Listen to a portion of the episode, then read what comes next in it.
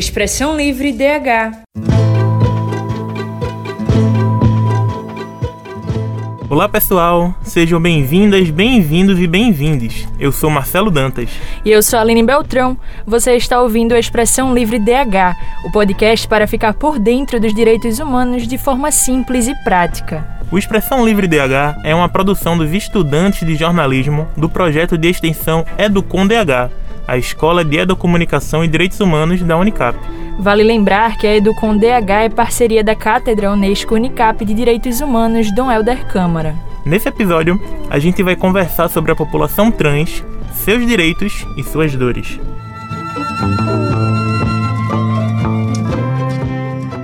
Quando um país é líder internacional, geralmente é motivo de orgulho, não é não, Marcelo? Sim, Aline.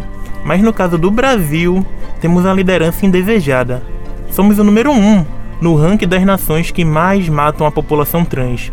E estamos nesse lugar há mais de uma década. Olha só, e em 2020, 175 mulheres trans foram assassinadas no Brasil, o que representa um aumento de 41% em relação a 2019, segundo o dossiê da Associação Nacional de Travestis e Transsexuais, a ANTRA.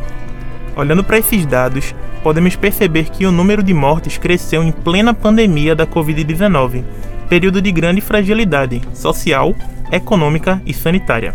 De acordo com o dossiê da ANTRA, 70% da população de travestis e mulheres transexuais não tiveram acesso às políticas públicas voltadas para esse período emergencial. Assim, as desigualdades continuaram a se expandir. As violências que essa população sofre não se restringem às agressões e assassinatos. Estão dentro também da omissão do Estado, negando direitos básicos, negando condições adequadas para viver com dignidade. Esses dados são apenas uma amostra da realidade, já que existe uma subnotificação dos casos de violência. Foi só em 2020 que o Anuário Brasileiro de Segurança Pública trabalhou com dados da violência contra a comunidade LGBTQIA. Aí a gente. Um tempo perdido demais, né, Marcelo? Realmente. E ainda assim, 15 estados, mais o Distrito Federal, não tinham informações de crimes motivados por questões de gênero e sexualidade. É um completo apagão, né? Totalmente. Ou é falta de interesse, ou realmente é interesse que não tem esses dados por completo, né? Pois é, Aline, certeira. Os direitos dessa população são constantemente violados. A repórter Laura Martiniano conversou com Esther Pacheco, coordenadora da cooperativa Ponto Certo da Motrans Pernambuco, para a gente poder mergulhar ainda mais nesse tema. a Motrans, ela surgiu em 2008, entendeu? Então, ela tem 13 anos, né, que a gente está aqui na luta. Então, a nossa instituição, assim, ela tem como, assim, a base, né, a população trans, em termos, assim, de uma ajuda, de um auxílio, cursos, a gente se oferece. Então, é uma luta de 13 anos, entendeu? Assim, de existência, né? Porque não está sendo fácil, né? Assim, nesses dias de hoje, a gente se segurar enquanto uma população trans. O fato de você viver é difícil, porque nós matamos um leão por dia. Entendeu? Porque é muito difícil. Porque, assim, só para você ter ideia, o a estimativa de vida de uma mulher trans é até 35 anos. Veja, entendeu? Aí daí você já tira. Por conta da violência, como tem muitas das meninas e os meninos que sofrem por saírem na rua e de repente aí teve uma pessoa que não foi com a cara, olhou aí já quer agredir. Então são coisas bem difíceis esse ano, né, recentemente, a Comissão de Constituição, Legislação e Justiça da Assembleia aprovou o projeto de lei 2307-2021, que veda empresas de contratar quem tenha condenação pela prática de homofobia ou transfobia na administração pública. E o que Maravilha. você acha dessa PL? Rapaz, isso é uma grande vitória. Né? Isso é uma grande vitória, isso é uma grande conquista, porque para muitas das pessoas trans, hoje o mercado de trabalho ele é assim é um bicho de sete cabeças, é onde elas vão sabendo, né, que assim no caso, não podem ser aceitas, porque muitas das vezes que já foram lá na luta de se entregar um currículo, de uma tentativa de uma oportunidade de emprego, não se houve a oportunidade dada, pelo fato de ser uma trans, entendeu? E ela pode ser passável como for. Ao descobrimento de que é uma trans ou um homem trans, se existe aquela questão do susto, do receio. Muitas mulheres, né, mulheres e homens trans, eles são negados, né, pela própria família. Muitos acabam nas ruas, muitas acabam recorrendo à prostituição. E por que, que isso acontece? Bom, é, o fato de como é da prostituição, porque assim, como eu já tinha falado antes, a violência ela vem da própria família. A aceitação da família ela é muito difícil. Entendeu? E não é todas as famílias de 100%, 80%, 90% das famílias são aquelas que se abraçam uma pessoa LGBT, uma pessoa trans. Entendeu? Então, quando se recorre à prostituição, é por conta da oportunidade da vaga de trabalho, que não é dada a, às pessoas trans. Como tem a lei, só que mesmo assim, existem pessoas que não seguem as leis. Então, infelizmente, essas meninas e esses meninos veem na prostituição uma forma de escape para que possam sobreviver, pagar suas dívidas, se manter. O nosso sangue também é vermelho, não é diferente assim, do de ninguém. Nós também temos os nossos direitos, nós pagamos impostos, entendeu? Então, infelizmente, esse ano foi um ano muito trágico, por conta de muitas meninas que foram embora tragicamente, assassinadas brutalmente, entendeu? Isso e nada justifica isso. Agora, o que é revoltante é porque a morte de uma pessoa trans fica no esquecimento, fica naquele tanto faz como tanto fez, tá entendendo? Não é assim naquela questão de ir mesmo, na, de ir mesmo, querer saber como foi, da investigação, então, não existe isso. Então, isso é muito revoltante, essa questão. É, teve o caso muito triste da nossa companheira, né? Da nossa companheira e também afiliada da instituição. Roberta foi brutalmente queimada. Né? Inclusive, ela foi sepultada no jazigo, no, no nosso jazigo da nossa instituição entendeu? Que nós temos para as nossas afiliadas trans, pessoas trans, para que até no seu leito de morte, até na sua morte, não seja aquela coisa, aquele tumulto, porque muitas vezes as famílias das mulheres trans, quando morre uma trans, deixa para lá, esquece, não procura saber, não vai a fundo naquilo. Então, nós temos o nosso jazigo já para que até morte, né, porque assim, a nossa luta em vida e na morte também, para que elas tenham é um descanso, entendeu? Para que não tenha nada, assim, para que toda a vida foi difícil, foi luta, não foi fácil. Então, na morte, ter um descanso digno é o mínimo que as meninas precisam.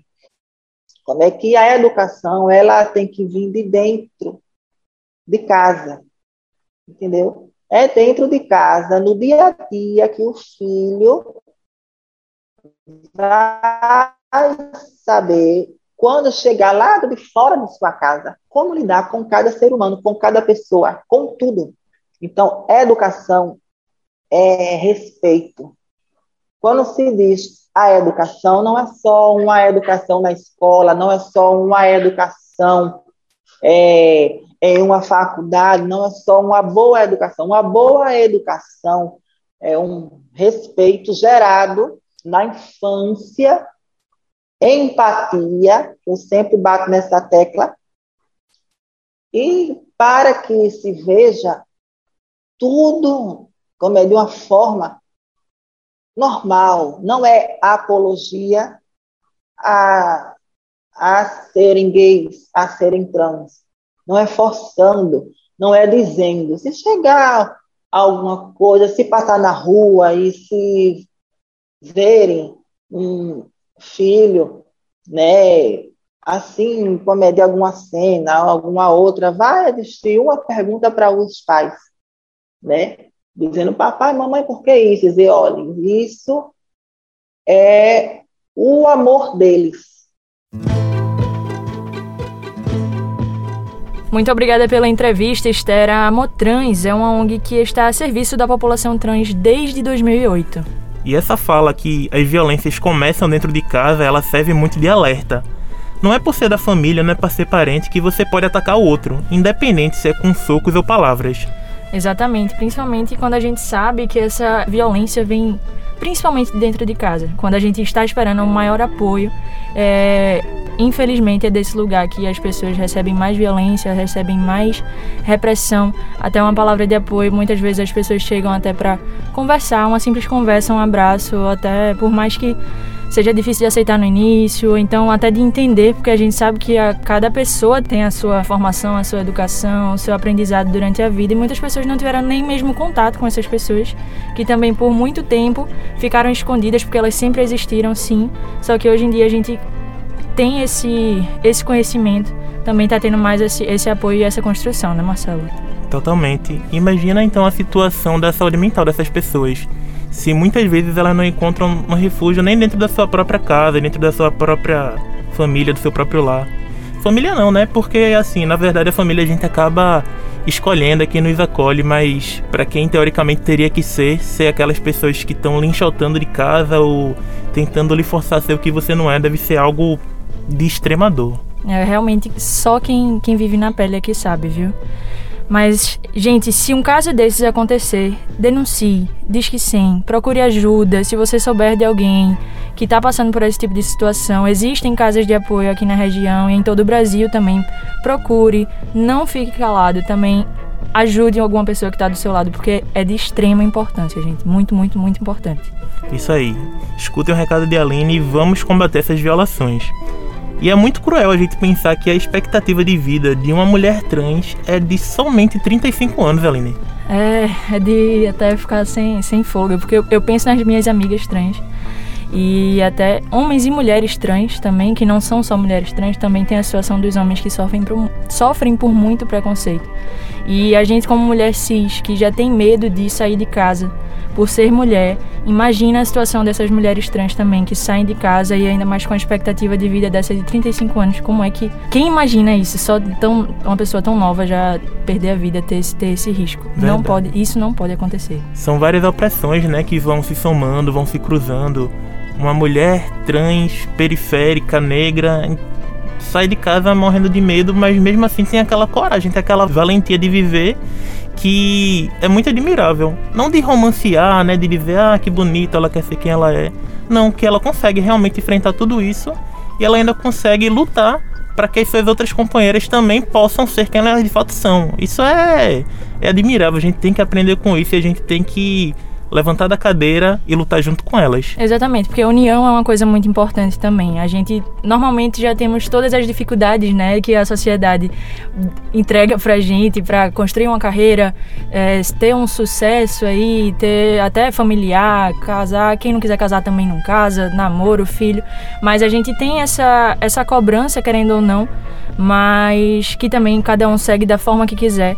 Mas imagina até para essas pessoas, que como o Marcelo falou aqui também, repito, passam por essas dificuldades, mas também tem o, o seu sucesso, tem a sua seu lado positivo, né? E a gente levar isso aí para junto sempre. Com certeza. Não só são dores, né? Também são amores, são acolhimentos. Exatamente, Marcelo. Com, com toda essa reflexão aí, né? A gente. Essa conversa com o Steph foi muito valiosa. Demais.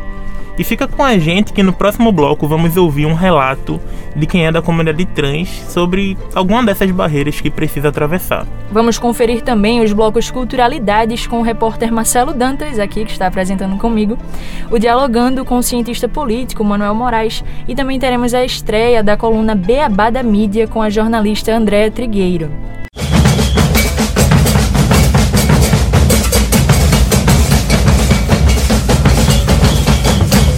Expressão Livre DH. Você está ouvindo Expressão Livre DH para ficar por dentro dos direitos humanos de forma simples e prática. Uma produção dos estudantes de jornalismo do projeto de extensão Educom DH, Escola de Educomunicação e Direitos Humanos da Unicap. Voltamos, minha gente. Agora vamos acompanhar o depoimento de Israel Teixeira, homem trans e estudante de jornalismo da Universidade Católica de Pernambuco. O espaço é todo seu, Rael. Bem, antes da minha transição, eu já vivenciei muitas situações de transfobia, é, indiretamente falando, porque a partir do momento que o corpo trans ele existe e ele se arrisca a sair de dentro de casa, a, a viver perante a sociedade ele já está condicionado a sofrer qualquer tipo de preconceito, qualquer tipo de transfobia. E antes da minha transição, quando eu saía na rua, a gente sempre vai perceber os olhares.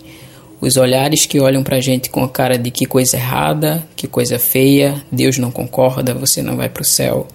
Não só os olhares, mas principalmente a fala, né? Como eu já escutei de parentes meus que eu sou uma aberração, que Deus não concorda com o que eu sou, que eu vou ser sempre mulher, que eu não vou para o céu.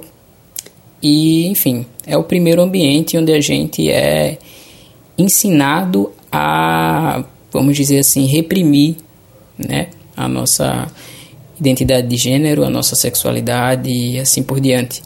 Né, o ambiente familiar, entre aspas, né? Porque família é aquela que acolhe. Como felizmente Atualmente eu tenho apoio da minha família, e quando eu falo família, eu me refiro aos meus pais, porque eu trabalhei para ter uma boa relação com eles e atualmente é, eles me apoiam muito. Eles agem de uma cumplicidade que às vezes eu não acredito que eu consegui conquistar, porque isso é raro perante o movimento trans, a comunidade trans. Muitas pessoas trans são expulsas de casa pelo simples fato de serem o que são né? elas são agredidas e, enfim, ameaçadas, isso tudo por familiares, por parentes. Então, eu me considero, de certa forma, privilegiado por ter o apoio dos meus pais. Marcelo, o relato de Raul é muito importante, até pelo que a gente estava conversando, né? Mas para entender mais é, e melhor as manifestações de transfobia. Verdade. É sempre crucial a gente estar. Tá escutando essas vozes, né? A gente não dá voz a ninguém, a gente exerce a, o lugar de escuta e de tentar ajudar que essas vozes elas sejam amplificadas, que elas cheguem a mais lugares. Exato. Rael, muito obrigado por compartilhar conosco. Muito, muito obrigada.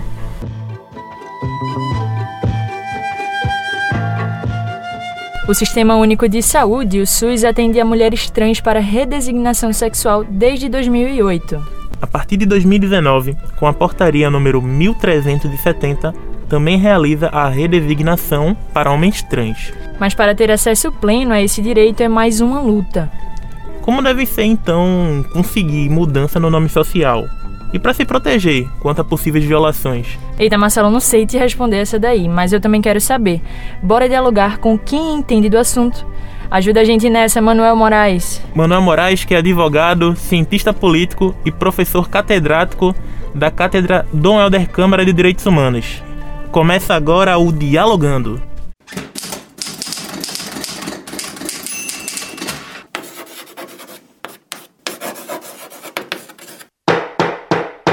Dialogando. 175 mulheres trans foram assassinadas no Brasil no ano 2020. Esse número representa uma estatística de aumento de 41% desse tipo de crime no Brasil. As motivações geralmente são relacionadas à intolerância, ao preconceito. O preconceito mata, e mata da forma mais vil, porque nega ao outro a sua condição de sujeito de direito. Vamos dizer o um não a essa violência. Vamos reconhecer o direito ao nome social de qualquer pessoa travesti ou transexual que queira se dirigir a um órgão policial competente para dar a essas pessoas o exercício do pleno direito ao nome social. Essa proteção garante a segurança e, mais do que isso, garante cidadania. É essa cidadania plena que faz com que o Estado, o Estado seja compromissado com o espaço público. Nós não podemos permitir que as pessoas sejam assassinadas é, violentamente, à luz do dia, muitas vezes, em função de sua escolha, em função de qualquer que seja a escolha que ela faça em relação ao seu corpo ou à sua identidade. Superar esse estado de violência é uma tarefa do Estado Democrático de Direito. Todos os, todos os envolvidos no sistema de justiça devem estar atentos a, essa, a essas estatísticas e a esse momento que nós precisamos enfrentar essa violência, superando ela com mais educação, com mais tolerância e com mais políticas públicas na defesa da dignidade da população trans. Nenhum direito a menos. Aline, me lembrei agora de uma aula com o escritor Raimundo Carreiro, onde ele dizia mais ou menos assim: que o nome é muito importante para a personagem, pois o nome ele marca o destino da personagem. Se para a literatura dar nome às coisas já é algo desse tamanho, imagine então quem não consegue ser chamado pelo que é. Pois é, Marcelo, deve ser muito doloroso você ter que lutar até pelo seu nome. E olha que desde 2016 os órgãos públicos federais têm que tratar as pessoas por seu nome social e identidade de gênero. Esses temas precisam ser pautados na mídia constantemente para denunciar e cobrar das autoridades que os direitos sejam assegurados. E por falar na mídia, hoje é dia de estreia por aqui, hein? Verdade. Seja bem-vinda, Aline. Peraí, peraí, Marcelo. Muito obrigada. Fico muito feliz pelas felicitações, mas eu tava me referindo a outra estreia, beleza? Eita, é mesmo. Minha memória não é das melhores, não. Mas hoje nós vamos inaugurar uma nova coluna com a jornalista Andréa Trigueiro. Andréa, seja muito bem-vinda. Obrigada, Marcelo. Obrigada, Aline. Muito bom, né? É um prazer estar aqui podendo falar sobre análise crítica de mídia, educação mediática, literacia e esses temas que são importantes para a gente compreender porque a mídia se comporta de determinadas formas. André, que apesar de estar estreando agora, a coluna não é novidade aqui, né? Ela é a nossa supervisora de jornalismo do nosso podcast. Mas, André, como é que a mídia geralmente representa essa comunidade trans? É de uma maneira adequada? Não é? Ela viola? Ela não viola? Como é que a gente pode melhorar? É, a mídia, em tese, né, ela deveria, pela sua natureza, ser promotora de direitos humanos. Inclusive, o Código de Ética dos Jornalistas vai dizer que é nosso dever pautar os temas da Declaração Universal dos Direitos Humanos. Olha que coisa interessante. Então, nesse sentido, a comunidade trans, a comunidade LGBTQIA, como de um modo geral, mas a comunidade trans, que é o tema do, do podcast, ela é muito invisibilizada, né? as suas pautas não aparecem, existe um apagamento dessas pessoas dos espaços midiáticos. E quando a gente fala dos espaços midiáticos, não apenas do jornalismo, mas dos meios de comunicação como todo, o entretenimento, muitas vezes quando aparece ou quando traz é de uma forma pitoresca, de uma forma que não contribui, não é uma presença qualificada. Apesar de, além de não ser quantitativamente, né, uma, uma presença que a gente verifique, quando aparece, não é qualificada. Então, é um recorte que mostra as violências, mas não mostra é, os outros aspectos da vida dessas pessoas, não mostra a sua vida profissional, a sua vida criativa, emocional, é, e acaba estigmatizando. Então, quando a gente estigmatiza, a gente joga aquele grupo ali para um cantinho da sala e a sociedade também não se aproxima, porque a mídia tem esse objetivo, né? Jogar luz, trazer diversidade, pluralidade de vozes, de gênero, e quando a gente não garante isso, a gente exclui essas pessoas desse processo e com essa exclusão a gente não se aproxima, não entende, não respeita, não tem empatia e acaba transformando essas pessoas em verdadeiros guetos, né? onde as políticas públicas não alcançam, onde os direitos não são respeitados e onde a sociedade não consegue, na mídia, entender, através da mídia, quem são essas pessoas e o que elas realmente vivenciam. Então, o nosso papel deveria ser justamente esse: pautar, como vocês estão fazendo, trazer é, relatos né, de pessoas que vivem essas problemáticas trazer também é, outros aspectos da vida dessas pessoas, trazer estudos, pesquisas, debates, para que a gente vá desmistificando, compreendendo e cumprindo o nosso papel social de promover o desenvolvimento da sociedade. Pois é, muitas vezes até essa questão do entretenimento vem muito aqueles programas de humor, né? Que pessoa, sempre colocam um personagem trans naquela posição de, de dar risada, de que é motivo de piada, que não, não é. Perfeito. A gente também vê as novelas agora, alguns personagens também, atores e, e atrizes trans, que estão ocupando esse espaço e é por a gente tá tentando também é, expandir esse espaço aqui, dando mostrando algumas falas né, dessas pessoas e também trazendo conhecimento que eu acho que é até o que precisa mais, né? As pessoas se interessarem um pouco, não precisa de muito, não precisa de muito, para ter cada vez mais a imersão dessas pessoas aí, ter mais visibilidade, né? Que, e respeito, sempre. Perfeito. Parabéns a vocês por essa iniciativa de falar sobre isso. Obrigada, Dea. Vamos embora? E, Andréa, realmente é muito interessante essa questão da, do apagamento dessa população porque muita gente vem desse, desse, dessa falsa dessa falsa fala, dessa falsa narrativa de que não, isso é invenção de agora, eu nunca vi isso antes. Quando na verdade se a gente for para a história, apesar de um também de um apagamento na historiografia, a gente percebe já vestígios desde a história antiga de pessoas trans.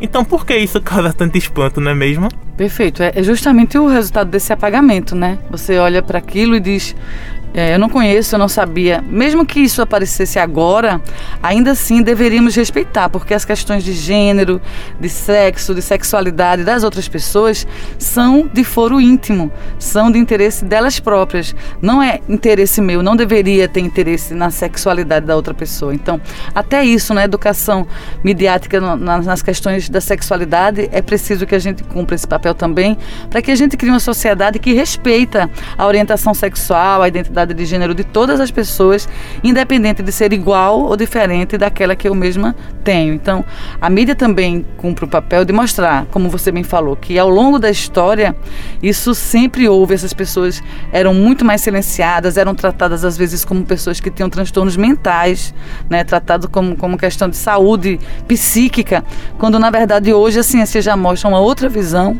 uma outra possibilidade e o papel da gente é mostrar justamente isso, os estudos, né, que ela Aline trouxe, os relatos como vocês estão trazendo, para que a gente se aproxime desse universo e pare com a homofobia, com a LGBTfobia, pare com esse tipo de atitude que inclusive são violações de direitos humanos que precisam ser evitadas e combatidas. Exatamente, e até com relação a essa questão do tempo, até a pessoa mesmo, é tempo de, de se, se conhecer é um processo de, de criança, vai crescendo, adolescente. Tem gente que chega, sei lá, nos seus 30 anos ainda não teve, até eu acho, uma questão social, né? Aquela represália e tal, de poder se, se descobrir, se, de ver realmente quem, quem a pessoa é e ter essa, esse espaço.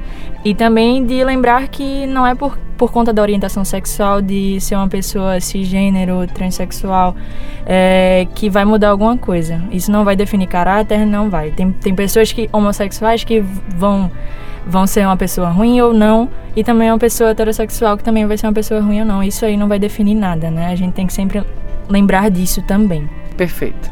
Obrigado, Andréa. Andréa que está na coluna Beabá da Mídia, é professora de jornalismo na Unicap, especialista em direitos humanos e presidenta da Comissão de Ética do Sindicato de Jornalistas de Pernambuco. Marcelo, eu tô muito feliz, eu tô muito animada com minha estreia aqui no programa, viu? Oxe, eu também. Já, já estreiei faz tempo aqui, mas tô adorando. Parece que eu comecei de novo. Calma, Aline, calma que ainda não acabou. Que tal umas dicas de documentários pra gente assistir no final de semana? Opa, já tô aqui com o celular na mão pra anotar. Começa agora o Culturalidades.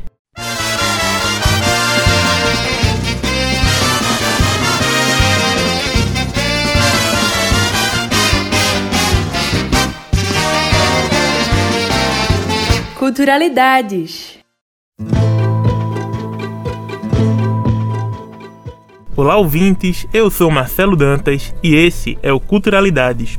Hoje vamos conversar sobre dois documentários que mostram histórias de incríveis mulheres trans.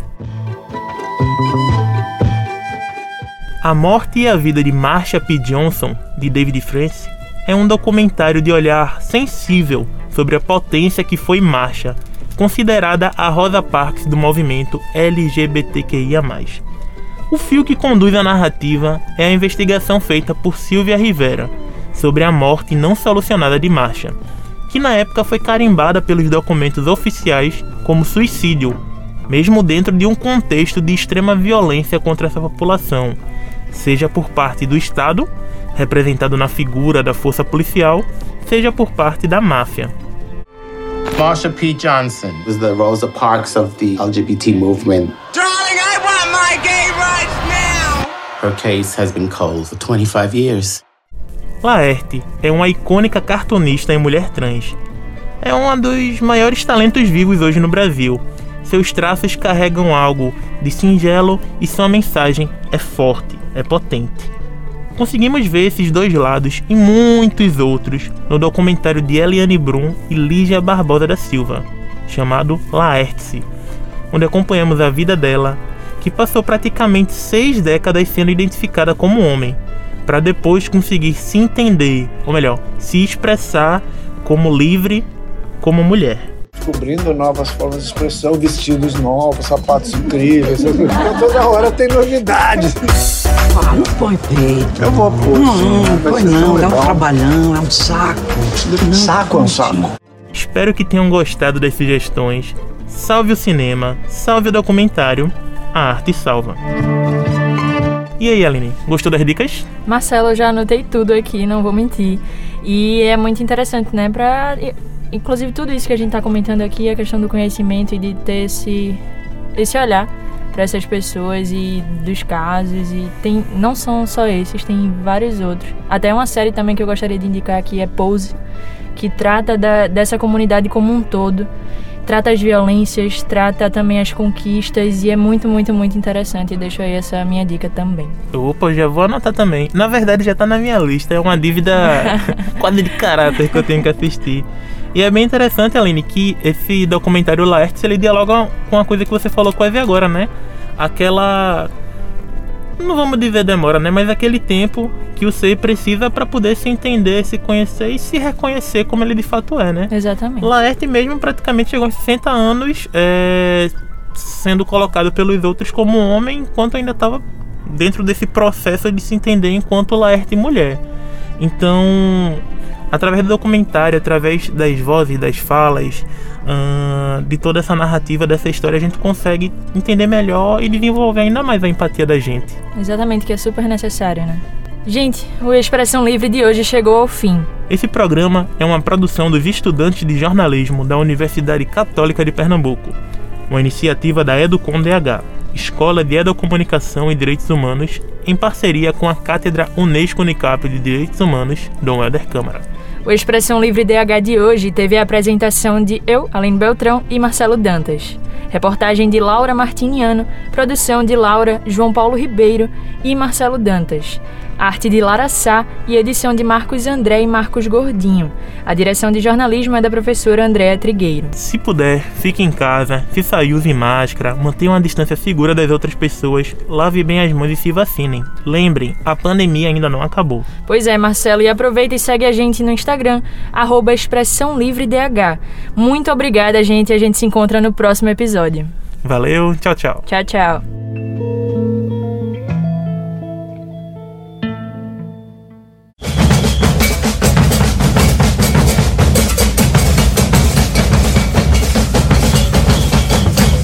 Expressão Livre DH